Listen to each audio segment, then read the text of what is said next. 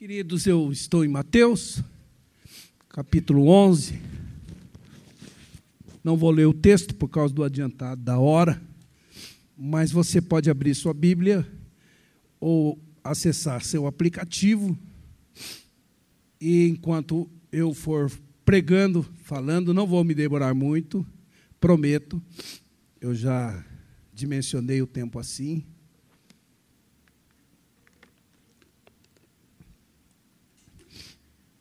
Você vai conferindo aí os versos. Meu tema hoje é o seguinte: o Deus que conhece e compreende a nossa humanidade. Deus conhece e compreende a nossa humanidade. Irmãos, esse texto dá conta de que João Batista viveu uma crise tão profunda que ele chegou a duvidar se Jesus era de fato Messias. Jesus estava num ritmo intenso de trabalho, acabara de dar instruções aos seus discípulos, partiu dali para ensinar e pregar na cidade deles, diz o verso 1. E em meio a essa empreitada evangelística, João Batista é preso em Maquerosa, leste do Mar Morto. E ao receber a visita de seus discípulos, ele recebia também notícias dos milagres operados por Jesus. É o que diz o verso 2.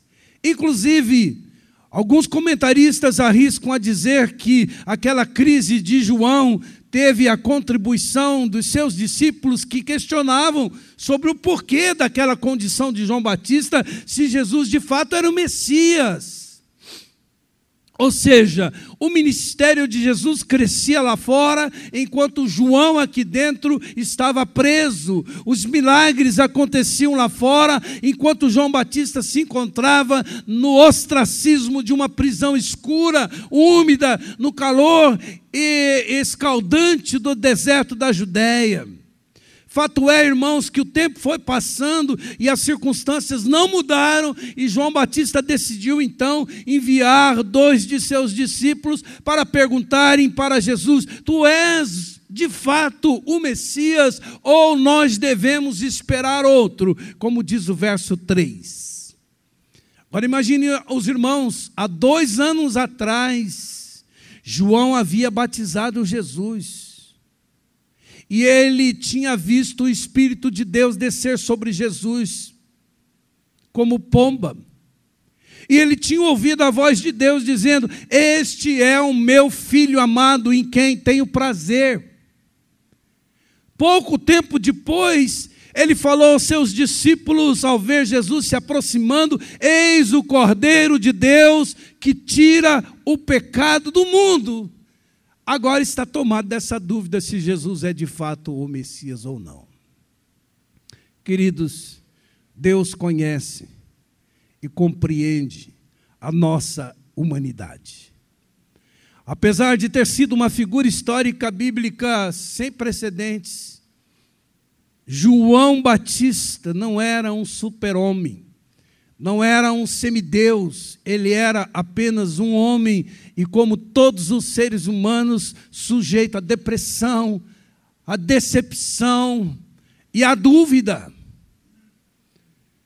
E parte da dúvida de João Batista se devia ao fato dele e os discípulos, e era corrente em Israel, de que o Messias viria e restauraria o reino de uma forma política e não como um servo sofredor. Eles não conseguiam conceber o Messias crucificado e morto. Por quê? Porque eram humanos. João Batista, com todos os seus discípulos, tinham essa expectativa: ele virá instaurar o reino, ele desbancará o império romano, ele tirará a tirania gentílica de sobre Jerusalém, ele aniquilará todos os opressores de Israel. Essa era a expectativa messiânica. Tanto que os discípulos perguntam para Jesus: quando é que o senhor vai restaurar o reino? E talvez até João Batista esperasse que o Messias o libertasse de uma forma sobrenatural daquela presença, daquela prisão, como já, como Deus já havia feito com outros. Por quê? Porque ele estava sofrendo como inocente das perversas maquinações de Herodes e Herodias, esposa do seu irmão, mas que era amante então, Herodes era amante da cunhada.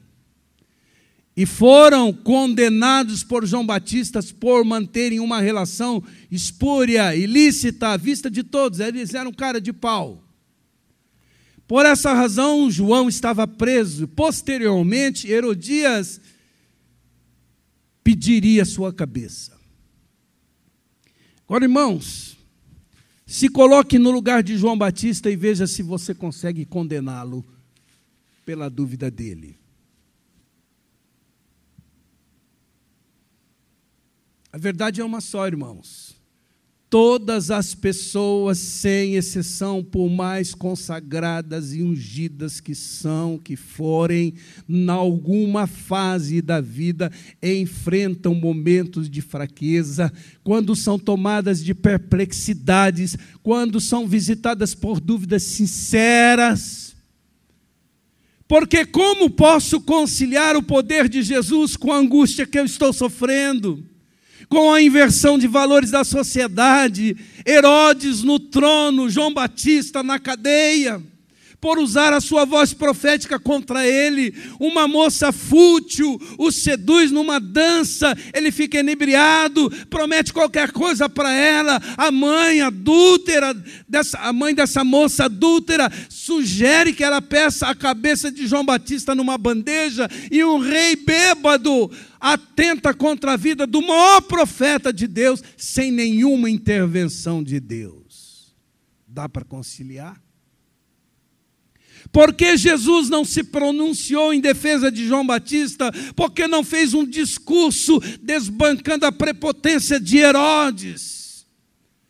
Queridos, não é fácil para ninguém conviver com o silêncio de Jesus na hora da aflição. O que se esperava do Messias é que ele viesse exercer juízo de Deus, como eu disse. Essa era a mensagem de João. Ele virá, ele colocará um machado à raiz, e vocês vão ter que demonstrar fruto de arrependimento. E ele não está vendo isso, irmãos. E Jesus vem e se move nos seus atos de misericórdia e não se move nos seus atos de justiça e nem liberta João Batista da prisão. Jesus está lá curando enfermos e João Batista próximo do seu martírio. Como João Batista poderia conciliar tudo o que tinha predito a respeito de Jesus e a forma como Jesus vinha se manifestando? Como conciliar tudo isso?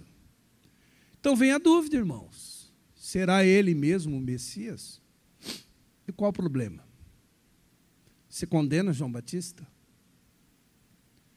Irmãos, todos nós, humanos, somos susceptíveis às dúvidas mais profundas. Não é sempre que as convicções nos habitam. Moisés tinha dúvidas quanto ao seu chamado. Elias tinha dúvida se deveria seguir seu ministério, pediu até para morrer.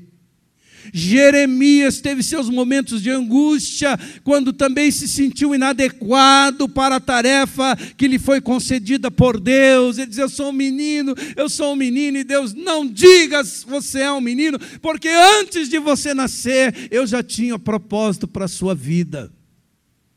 Gideão não compreendeu a escolha de Deus, convocando para liderar o povo numa guerra, numa libertação, porque se sabia integrante da menor tribo de Israel e ele o menor da sua casa dúvidas. Será mesmo eu? Ele foi pedindo provas para Deus, enquanto Deus foi percebendo dúvidas no seu coração, foi permitindo que ele tivesse as testificações, as confirmações de Deus através dessas provas. Paulo chegou a ponto de dizer que se desesperou da própria vida. Irmãos, isso é vontade de morrer, queridos. E é interessante observar que João Batista estava sendo tão sincero diante de Deus que ele não temeu a reação de Jesus.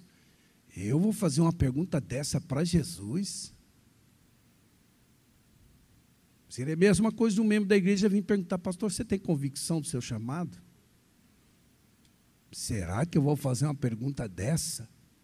E de fato, irmãos, Jesus não ficou decepcionado com João. Assim como ele não fica decepcionado com as nossas dúvidas sinceras. E vamos entender uma coisa, irmãos: há uma dúvida que é incrédula. E há uma dúvida que tem como propósito chegar à verdade muito parecida com uma dúvida científica chamada de dúvida metódica, que pretende chegar à verdade. Eu duvido e eu vou fazendo os experimentos para chegar a uma verdade. Assim era a dúvida de João Batista. E Jesus certifica ao povo que João Batista deveria entender a sua messianidade através do cumprimento das profecias de Isaías na sua própria vida. Então não bastaria Jesus dizer simplesmente: Eu sou o Messias. A dúvida poderia continuar no coração de João, porque ele continuaria preso. E mais tarde seria degolado. Fato é que Jesus não fica ofendido, não fica decepcionado com aquela pergunta trazida pelos discípulos de João, mas ele decide não responder com palavras, ele responde com sinais, com ações poderosas preditas pelo profeta Isaías a respeito do Messias, que está aí no, cap... no versículo 5. Irmãos, muitas vezes as respostas de Deus não vêm em forma de sim e não, e de maneira explícita. Muitas vezes Deus fala algo do tipo: olhe a situação à volta e perceba a minha, perceba a minha resposta nas entrelinhas. E a resposta de Jesus reflete muito mais a misericórdia que o juízo, e talvez João Batista quisesse ouvir de Jesus: meus exércitos já estão reunidos, Cesareia, a sede do governo romano, vai cair por terra, o juízo já começou. Mas Jesus manda dizer outra coisa: Jesus manda dizer: a misericórdia de Deus está aqui. Assim foi que Jesus começou a manifestar sinais preditos por Isaías na presença dos discípulos. E Isaías disse que naquele dia os surdos ouviriam, os cegos voltariam a enxergar, os coxos andariam, os mudos falariam, e que o Messias não quebraria a cana quebrada, não apagaria a torcida que fumega, porque estes sinais seriam operados pelo Messias. Por isso ele curou cegos, paralíticos, leprosos, tudo isso na presença dos discípulos, surdos, ressuscitou mortos, anunciou o evangelho aos marginalizados. Então ele disse: voltem a João e digam o que vocês estão vendo e o que vocês estão ouvindo. Ele vai entender que Isaías está se cumprindo aqui. E digam mais, Diga que bem-aventurado é aquele que não se escandalizar de mim, ou felizes são aqueles que não abandonam a sua fé em mim.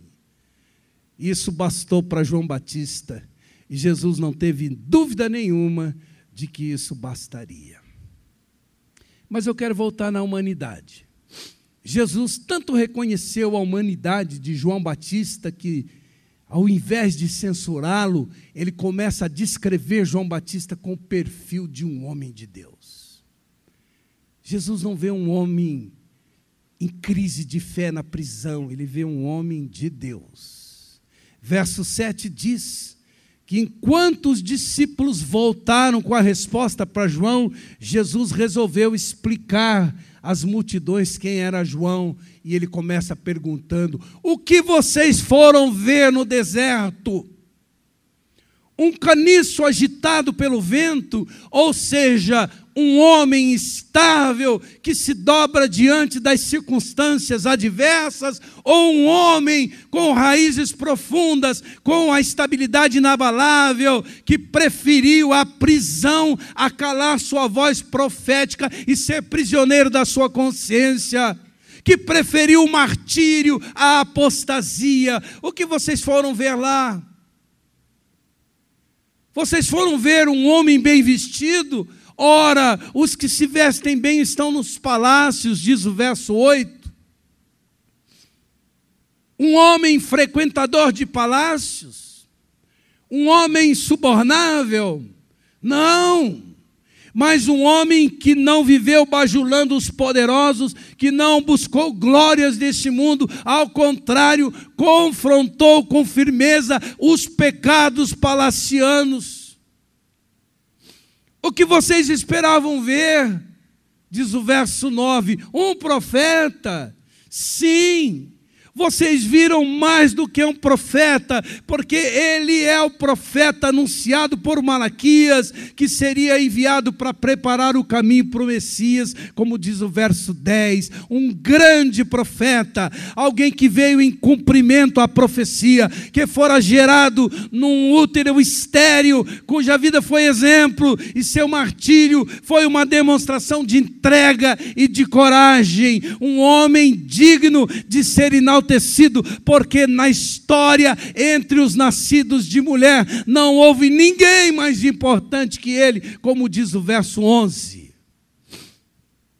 E se vocês lerem com atenção os profetas e a lei de Deus, vão perceber que tudo culmina em João Batista, como diz o verso 13.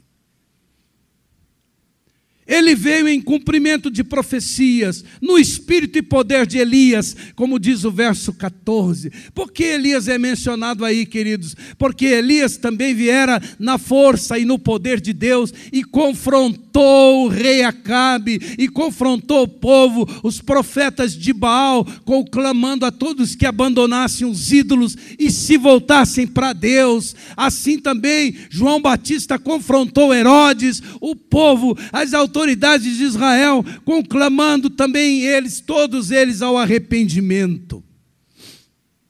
É interessante, irmãos, essa comparação com Elias mencionada no verso 14. Assim como Elias, depois de grandes feitos, fugiu para o deserto em seu momento de crise, João também teve o seu momento de fraqueza diante de grande dificuldade que estava enfrentando nos últimos dias da sua vida.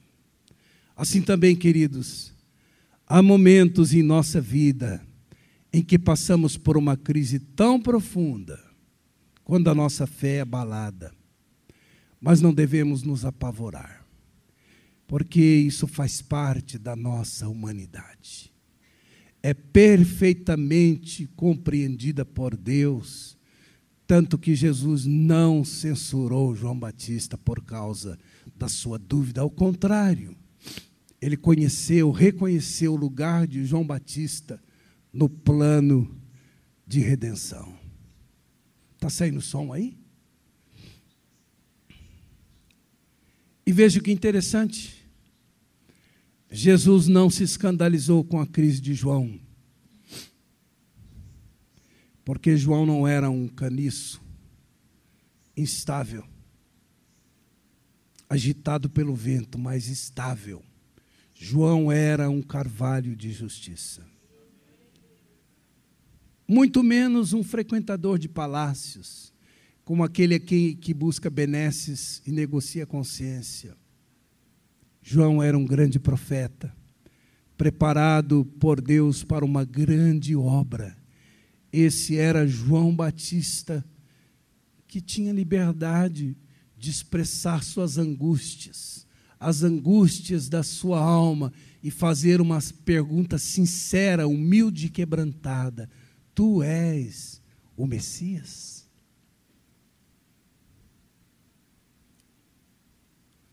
Jesus conhece a nossa vida, irmãos.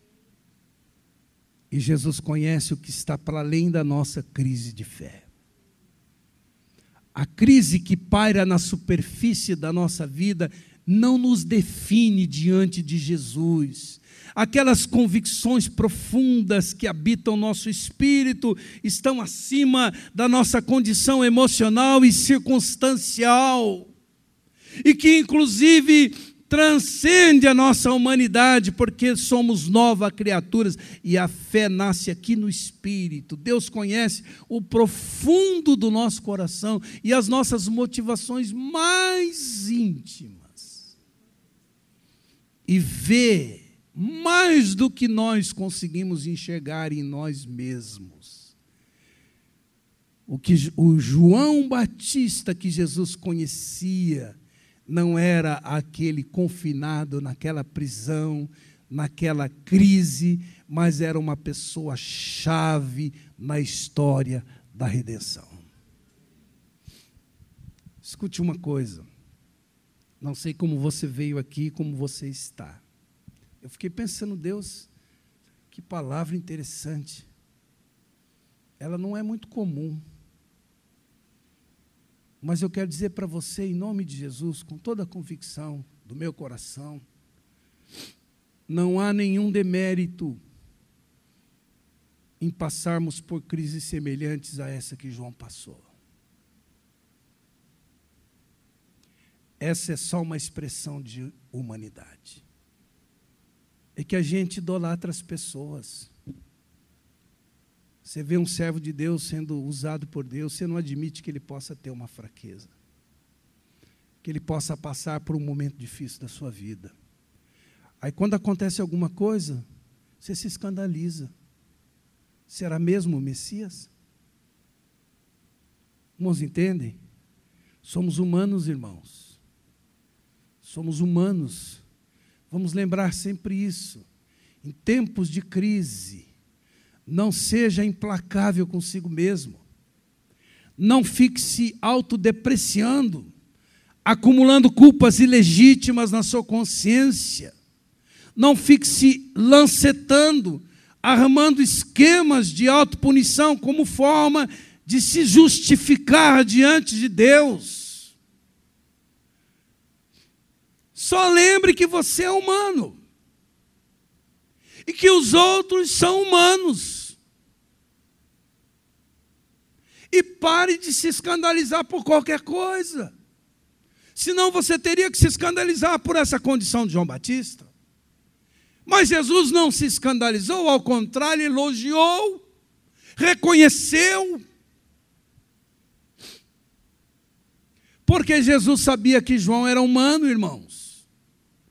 Lembre-se então, você é humano, as pessoas são humanas e Jesus conhece a nossa humanidade. Seja mais, menos exigente consigo mesmo. Não dê guarida a neuroses na sua vida, são culpas ilegítimas que trazem enfermidades para você. Não é psicóloga? A maioria dos crentes são neuróticos, dizem os professores, porque eles fabricam culpas para atraírem a atenção de Deus, como filho que faz arte, para chamar a atenção dos pais. Você sabia? Portanto, então, você é um vaso de barro, apesar de ser habitado pelo tesouro de Deus. E lembre-se que o poder de Deus se aperfeiçoa na sua fraqueza como diz Paulo em situação de crise, quando eu penso que sou forte, eu sou fraco, e quando eu penso que sou fraco, eu sou forte, porque o poder de Deus se aperfeiçoa na minha fraqueza.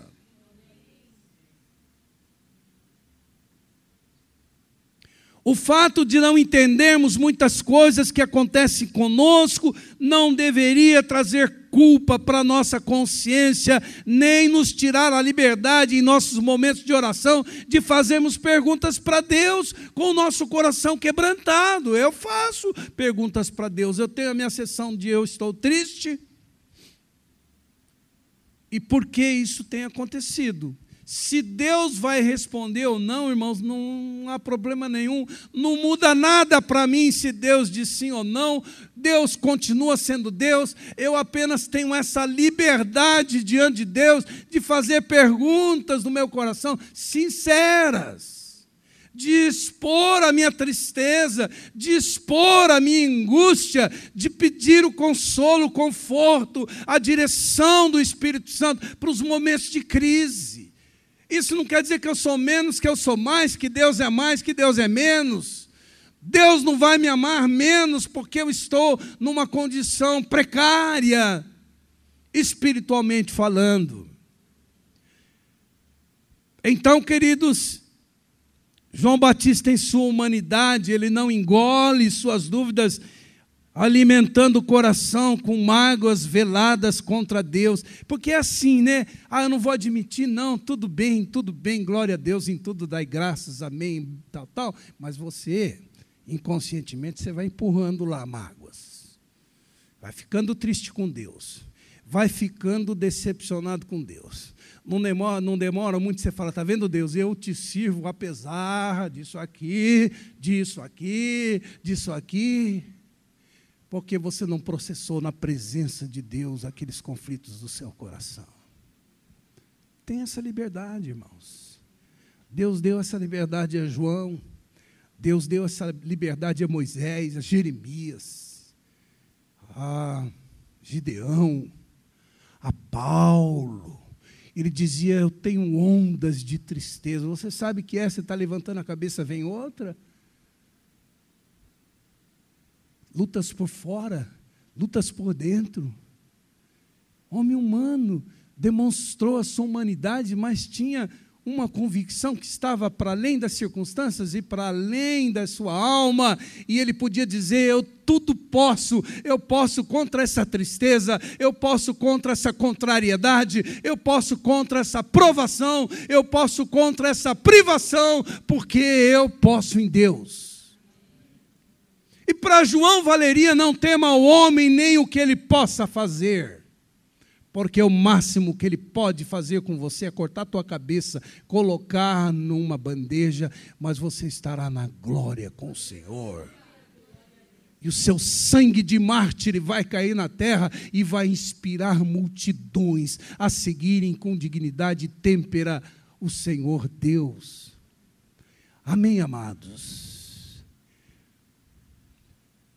Então, queridos, nossas dúvidas sinceras em nada mudam Deus com relação a nós mesmos, porque Ele compadece, compreende nossa fragilidade, nossa humanidade, e Ele sabe que o vaso é de barro, por isso sujeito a momentos como esse que João passou.